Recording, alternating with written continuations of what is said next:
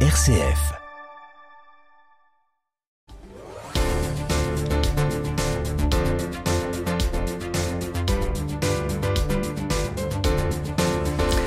Sclérose en plaques, la première délégation régionale vient d'être inaugurée. Bonsoir Nathalie Dumay. Bonsoir. Merci d'être dans ce studio. Vous êtes euh, donc désormais la déléguée régionale Hauts-de-France hein, de la Ligue française contre la, sclérose en plaques. La sclérose en plaques, la CEP, on va dire, euh, on peut employer les deux. Oui, je pense que tout le monde connaît cet acronyme. Donc, la CEP.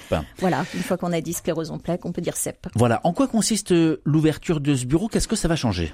Alors, ce qui va changer, c'est que techniquement, on a une, une antenne cette fois physique euh, au GHICL euh, Saint-Philibert euh, à l'homme au 115 rue du But.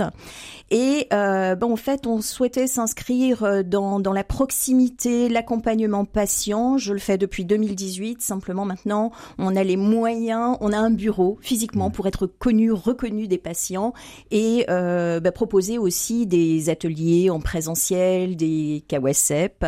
Euh, voilà. On va en parler des voilà. Mais on est là essentiellement pour informer le patient, euh, lever les doutes, le réorienter vers le réseau ParcSEP qui est un réseau. Vous voulez dire qu'il y a encore, il y avait encore jusqu'à maintenant des, des, des manques, enfin, c'est-à-dire que pour accompagner les patients, il manquait encore, euh, eh bien, une présence, euh, des informations? Euh, oui, et en fait, euh, j'ai été souvent appelée moi euh, par des patients ou des aidants. Et effectivement, on était bon, on était bien à l'écoute, mais si on voulait se voir, bah, c'est pas toujours pratique parce qu'on est, on couvre quand même toute la région des Hauts-de-France qui, qui, est assez vaste. Et bah, écoutez, c'était c'était vraiment bon, ça restait du téléphonique ou alors on se voyait dans un café. Donc ça reste impersonnel et, et les, les, patients ne se livrent pas complètement sur leur vie. Il faut qu'on ait un lien de confiance et qu'on pour qu'on puisse les accompagner au mieux en fait. Alors que là le bureau va être ouvert donc lundi, mardi, jeudi, vendredi, c'est au sein de l'hôpital Saint-Philibert, c'est bien ça? Voilà, tout à fait. Alors on aura une salariée qui travaillera, une un salarié hein, qui travaillera à ces moments et euh, pour l'instant ma co-déléguée Mathilde et moi on, on switch pour euh, avoir des permanences euh, pendant ces jours, pendant ces créneaux. C'est ça, l'hôpital Saint-Philibert, c'est en métropole lilloise. Alors la sclérose en plaques, c'est 5000 nouveaux cas découverts par an en France. Une maladie qui touche davantage les femmes. Mhm. Environ un homme pour trois femmes. Il est peut-être aussi utile de rappeler ce qu'est la sclérose en plaques. On va commencer peut-être par les, les, symptômes qui peuvent aller de la fatigue au handicap grave, mais la plupart des personnes atteintes continuent tout de même de mener une vie relativement normale. Oui, on peut mener une vie euh, relativement normale. Tout dépend du type de, sclérose en plaques, puisqu'il y a trois formes. Euh, une forme beaucoup plus agressive que, que, que les autres. Et euh, et puis, et puis, euh, oui, effectivement, les symptômes sont, sont beaucoup se plaignent de fatigue. Ça peut être des troubles sensoriels, des, des troubles euh, de la, de la vue, des troubles moteurs, des troubles sphinctériens, des troubles colorectaux, des troubles sexuels. Donc, vous voyez, ça hmm. couvre un peu. En fait, vous avez des symptômes, pardon, visibles et des symptômes invisibles. Et la sclérose en plaques, en fait, c'est une maladie auto-immune, euh, inflammatoire, chronique. Donc ça atteint le, le système nerveux central. C'est ça, des plaques de, de myéline, hein, cette gaine autour de la fibre voilà. nerveuse se décolle et se désagrège, d'où l'impact sur le système nerveux. Euh, et alors, les raisons, les causes, est-ce qu'on les connaît? Il y a plusieurs facteurs. La raison exacte, ça, seuls les professeurs euh, qualifiés pourront, pourront vous donner plus d'expérience. Ce, on, on, parle du tabagisme, on parle de l'obésité, de la surconsommation de sel. Dans les Hauts-de-France, on parle, enfin, voilà, mmh. dans nos régions, on parle surtout de carence en vitamine D. Mais euh, voilà, ce sont la pollution également. Donc potentiellement, il y, a, il, y a, il y a, tout ça, cet environnement qui, qui, qui peut, qui peut multifactoriel. Voilà, c'est multifactoriel. Précisons que la CEP, la sclérose en plaques, n'est pas génétique. Hein. Non. Euh, 130 à 135 000 personnes diagnostiquées en France, c'est à peu près mm -hmm. le chiffre. Alors, euh, vous venez d'en parler, mais euh, je voulais justement citer les, les mots du professeur Hautecoeur, que vous connaissez certainement. Hein. Mm -hmm. Le nord et l'est du pays sont plus touchés. 10% des malades habitent dans les Hauts-de-France. 10% des malades habitent dans les Hauts-de-France. La pollution liée à l'urbanisation, c'est ce qu'il écrit. Le manque de soleil et une alimentation avec un excès de sel et de viande sont des facteurs de risque de développer la maladie. Des éléments que l'on retrouve particulièrement dans la région. Et il ajoute même que les 15 premières années de la vie sont déterminantes. Quelqu'un qui grandirait au soleil et qui s'installerait dans la région serait moins touché que ses euh, descendants. Mhm. Euh, la CEP se développe au niveau mondial. Elle touche de plus en plus de femmes. Euh, l'approche proposée à Saint-Philibert, par exemple, on parle d'une approche pluridisciplinaire Qu'est-ce que ça recouvre? Mais vous allez retrouver des, personnes ressources euh, du parcours de soins. Donc vous allez retrouver des neurologues spécialistes euh, de la CEP. Vous allez retrouver tout euh, le, service MPR, donc la médecine physique de rééducation et de réadaptation. Vous avez des ergothérapeutes. bon, vous avez forcément des psychologues comme vous l'avez dans tous les hôpitaux normalement. Euh, voilà. Et donc ça, c'est ce qui caractérise, pardon, le, Saint-Philibert en fait. Tout est au, sein d'un même bâtiment. Vous hmm. avez aussi Saint-Vincent où vous avez qui fait partie du même groupement, hein, euh, où vous avez euh, les infirmières CEP, en hmm. fait. Voilà, Alors précisons également qu'aucun traitement ne guérit la sclérose en plaques. Un traitement de, fond peut quand même prévenir hein, les, les, récidives des poussées dans les formes récurrente, rémitante. Alors on va essayer de, comprendre un peu tout ça. Vous êtes, Nathalie Dumay, ce que l'on appelle une patient experte. Alors, est-ce que ça veut dire que vous êtes vous-même atteinte de sclérose en plaques et que vous avez été formée? Oui. Je suis, j'ai été diagnostiquée d'une sclérose en plaques rémitante récurrente. C'est ça. Donc par poussée, par mm. poussée, euh, qui évolue par poussée. Et euh, en 2014, euh, après avoir fait mon chemin avec cette cette mauvaise nouvelle, j'ai, grâce à mon infirmière référente du CRC de Lille, là, du CHRU, j'ai pu intégrer une formation de patiente experte auprès de la Ligue française contre la sclérose en plaques. Vous allez trop vite. Comment est-ce que vous l'avez su? Par mon infirmière en fait, référente, qui me disait, bon voilà, comme euh, pour, pour non, Non, pas la formation, mais comment ah. vous avez su vous-même que vous, aviez, vous étiez atteinte de sclérose en plaques Ah bah parce que ah, moi j'ai eu en fait une névrite optique, pardon. Donc euh, je n'ai pas su moi-même ce que c'était. J'avais juste un problème à l'œil qui était douloureux et euh, de fait j'ai consulté l'ophtalmo. l'ophtalmo. Mhm.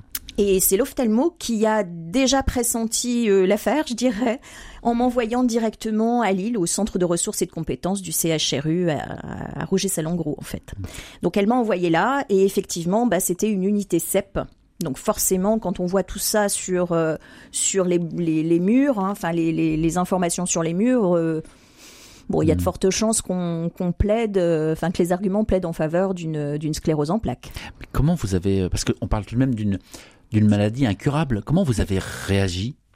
Mal, hmm. mal parce que euh, bon pas suite aux, douleurs hein, mais c'est le fait d'être diagnostiqué quelques mois plus tard euh, parce que là on avait toutes les preuves je dirais preuves matérielles pour euh, voilà l'IRM pour dire que c'était vraiment ça. Bah mal mal parce que ben vous devez faire un reset de votre vie quoi. Vous avez plein de projets j'avais 45 ans plein de projets des enfants adolescents ben un mari une famille qui va bien et là vous vous dites aïe, une profession euh, très prenante. Et je me suis dit, là, c'est plus possible. Comment je vais faire dans ma vie? Là, je vais être un poids, je vais être une charge.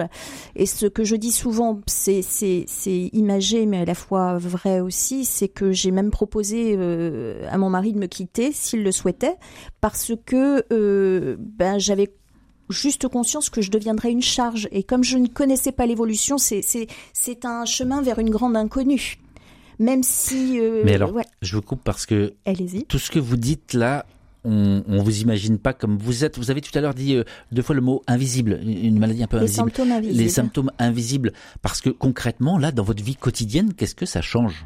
Ben, ça change que j'ai eu de gros moments de fatigue, fatigue que je sais gérer maintenant parce que j'ai su actionner euh, tous les leviers qui allaient bien, mais grâce aux personnes ressources du parcours de soins.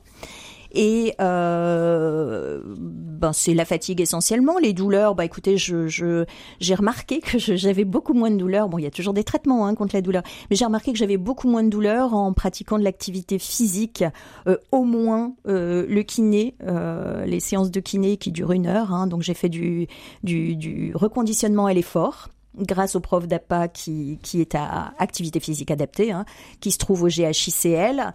Euh, hmm. Je suis suivie par une MPR, donc une, un médecin en physique, euh, en médecine physique et de, de rééducation pardon et de réadaptation et qui, qui elle-même m'a fait passer un, une analyse quantifiée du mouvement. Elle avait fait sa thèse là-dessus. Et euh, bah, j'étais une des premières patientes à me positionner. Et en fait, tous les symptômes invisibles qu'elle, que la machine remarque, si vous voulez, vous, avez plein de capteurs sur vous. Et, ben, cette machine remarque vos symptômes invisibles, alors qui ne se voient pas, hein, qui ne se voient pas forcément invisibles.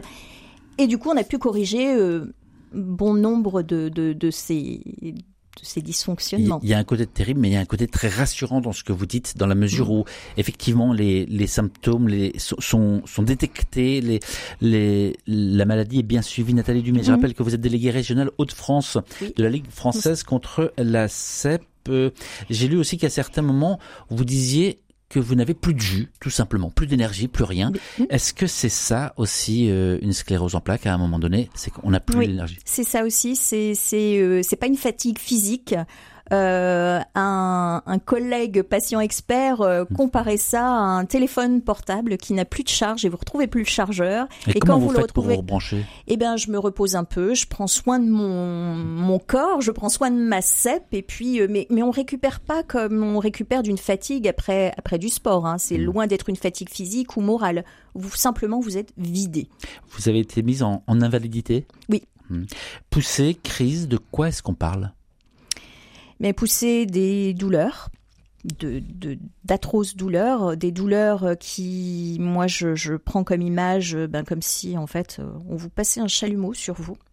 Donc c'est ça, ça se soigne pas au paracétamol ni aux anti-inflammatoires euh, et ça dure plus de 24 heures. Et alors là, ben, on a toujours notre petit process pour euh, hmm. voilà évaluer si c'est une poussée ou, ou, ou une pseudo-poussée. Vous avez dit une chose aussi terrible qu'importante tout à l'heure. Vous avez dit, j'ai même proposé à mon mari de me quitter parce que je ne voulais pas être un poids. Comment, comment vos proches, vous avez dit que vous aviez des enfants aussi, comment vos proches euh, vivent-ils Ont-ils vécu? Déjà l'annonce et au début et maintenant comment vivent-ils? Ben, disons que comment vivent-ils? Bah, Tout à fait normalement, parce que c'est quelque chose que je leur, je leur ai demandé au début. Hein. Je, mmh. Voilà, je, je, leur ai dit que c'était grave. Euh, maladroitement, je leur ai dit pas mortel maladroitement parce que c'est pas ce qu'on dit à des enfants mais je voulais je j'avais pas vraiment les mmh. mots donc euh, c'est ce que je leur ai dit mais le fait qu'ils me voient déjà et que je reste une maman je leur ai dit simplement que je serais peut-être moins disponible parce que j'avais plus de fatigue, j'avais besoin de me reposer. Ils l'ont très bien compris. Euh, ils m'aident quand ils voient que je suis un peu trop fatiguée, ben ils m'aident. Ils me proposent de faire. Bon, ils sont grands maintenant, hein, 25 et 22 ans, mais ils me proposent de, de faire à manger, de, de, de voilà, de se hmm. substituer en fait euh, à mes à mes à mes obligations. Mon mari m'aide énormément. Vous voyez, il est toujours là. Hein, il est là. Mais, il est là en régie. Quand, quand, on est quand on est jeune, on n'a hmm. pas on a on, on, avait plein de projets, donc euh, forcément, je me suis dit, je vais être le clou dans le rouage et, j'avais pas envie de ça pour eux, quoi, parce que je les aime. Mhm. Euh, comment est-ce que vous faites pour trouver la ligne de crête entre, entre en parler comme ça et, mm. et, parfois peser sur vos proches et puis en dire le moins possible et puis euh, gérer toute seule dans votre coin? Je ne gère pas toute seule dans mon coin. Euh, je vous disais, mes, mes, mes proches sont très attentifs en parler, mais j'ai appris aussi à en parler. Hein. J'ai appris à, construire un récit thérapeutique, donc à me renvoyer sur ces années de diagnostic et de mal-être. Et, euh, et, puis j'aide les les autres maintenant. C'est c'est ma c'est mon leitmotiv. Et si vous voulez, le fait d'en parler, d'aider les autres, on va pas se mentir, ça me fait aussi du bien, d'accord? Mais le fait d'apporter des ressources aux autres, leur dire voilà, vous avez ça qui existe, vous avez ça, vous avez ça. Eh ben voilà, j'ai trouvé un certain équilibre et une façon de me repositionner aussi dans la société. Et ce que je retiens aussi de ce que vous dites, c'est que vous avez appris finalement à connaître votre corps pour euh, quand il a besoin, eh bien, mm. quand vous avez besoin d'en prendre soin, vous en prenez soin. Euh, quand vous en parlez ou quand les gens l'apprennent, quel regard est-ce qu'ils portent sur vous? Ben déjà, euh, c'est pour ça qu'on a aussi cette euh, cette euh, mission de, de changer les regards. Euh, ben, tu n'es pas en fauteuil pourtant. Hmm. Mais non, en fait, la perspective du fauteuil s'éloigne attention, je ne dis pas pour 100% des patients. Hein. On est bien d'accord, tout dépend du moment où a été euh, posé le diagnostic et du type de, de, sclérose en plaques. Ça, j'en suis bien consciente. On n'est pas là dans, dans, un monde idéal. Mais quand on est euh, encore, on a encore une certaine autonomie, on peut essayer de la stabiliser et les traitements sont quand même là maintenant pour stabiliser les poussées ou les, la sclérose en plaques. Hein. Hmm. Je rappelle, Nathalie Dumay, que vous êtes déléguée régionale Haute-France de la Ligue française contre la CEP. Une question peut-être qui va vous paraître un peu bizarre, mais est-ce que ça a développé chez vous, alors vous avez dit euh, ça me permet d'aider, ça me permet de témoigner d'aider, hmm. mais est-ce que ça a développé chez vous des aspects peut-être euh, que vous ne soupçonniez pas, un peu comme euh, une personne quand elle devient non-voyante entend mieux? Est-ce que vous avez développé, vous, depuis que vous vivez avec, eh bien des, des aspects insoupçonnés qui vous, qui vous rendent heureuse ben, Ce qui me rend heureuse, c'est aussi d'avoir repris confiance en moi. Parce que vous savez, vous êtes mis, au placard en fait hein, quand vous avez une, vous apprenez un tel euh, diagnostic, hein, quelle que soit la maladie, je dirais d'ailleurs. Euh, il faut, trouver le bon moment pour être dans la résilience, rebondir et sortir de ce placard. Et ça, ça me fait, euh, voilà, ben, je me sens bien et je fais des choses que je n'aurais jamais cru c'était pas les plans? Ben c'est pas les, hmm. c'était pas les plans de vie. Et puis en fait, j'ai revu mes priorités et ben, je dois dire que ma, ma vie, elle est peut-être même meilleure maintenant parce que je me suis arrêtée sur les choses euh, principales de la vie qui sont incontournables, qui sont euh, ben, la famille, les loisirs, les choses qui me plaisent et qui me font vraiment vraiment plaisir et qui m'épanouissent. Bon là je donne des cours aussi, j'enseigne, euh, enfin j'enseigne, je suis pas enseignante, hein, mais j'interviens dans les facs de médecine, euh, facs de pharmacie demain et dans les IFSI pour euh, former aussi les professionnels, les futurs professionnels de santé à travailler avec un patient ressource, patient expert, patient partenaire. Mais en tout cas, moi en tant que délégué régional, c'est ce que je souhaite continuer à apporter comme comme mission et et action auprès des patients et des professionnels de santé. Alors le bureau euh, va donc être ouvert du lundi au vendredi au sein de l'hôpital euh, Saint-Philibert, c'est euh, à l'homme en métropole lilloise. C'est pour les, patients mais aussi pour les aidants tout à fait. On a cette année euh, deux personnes, enfin trois personnes, pardon, qui ont été formées euh, par la Ligue française contre la sclérose en plaques, euh, aidantes. En fait, ce sont des aidantes déjà par définition parce qu'elles ont un conjoint ou un enfant aussi atteint de cette maladie. Mais eh ben, on les a formées en plus pour qu'elles aient plus de connaissances et puis pour qu'elles puissent intervenir aussi parce que les, les, aidants ont toute leur place également dans ce, ce parcours de vie. Hmm dernière question parce que le, temps filme et je profite de, de, croiser le regard de votre mari derrière, derrière la vitre. De quelle manière est-ce que est-ce que ça, ça vous permet d'avancer ensemble? Parce que finalement, vous avez dit, euh, je m'appuie sur lui, et puis on, on, on, a fait des, on fait des choses qu'on n'aurait pas prévu de faire. Bon, on se fait plaisir. Hein. En fait, on passe, euh, on s'arrête sur les bonnes choses. C'est ce que je vous disais, hein, sur ce qui, ce qui nous, nous épanouit. Et puis surtout, mon mari est très, euh, il est pas étouffant en fait. Il, me, il me permet d'avoir mon autonomie à la maison. Il sait prendre le relais quand il le faut. Et euh, voilà, c'est c'est un c'est pas un pacte hein, qu'on a passé ensemble, mais je veux dire, il continue avec moi, je le gêne le moins possible, mais mais je ne me force pas en fait. C'est vraiment euh, quand on doit sortir, il, sait qu'il me faut un temps de repos. Je, ne sais pas si on peut mettre des mots sur sur l'amour, mais bon, ça y ressemble. Merci beaucoup en tout cas Nathalie Dumay d'être passée dans ce studio. Mais je vous remercie Monsieur Picard.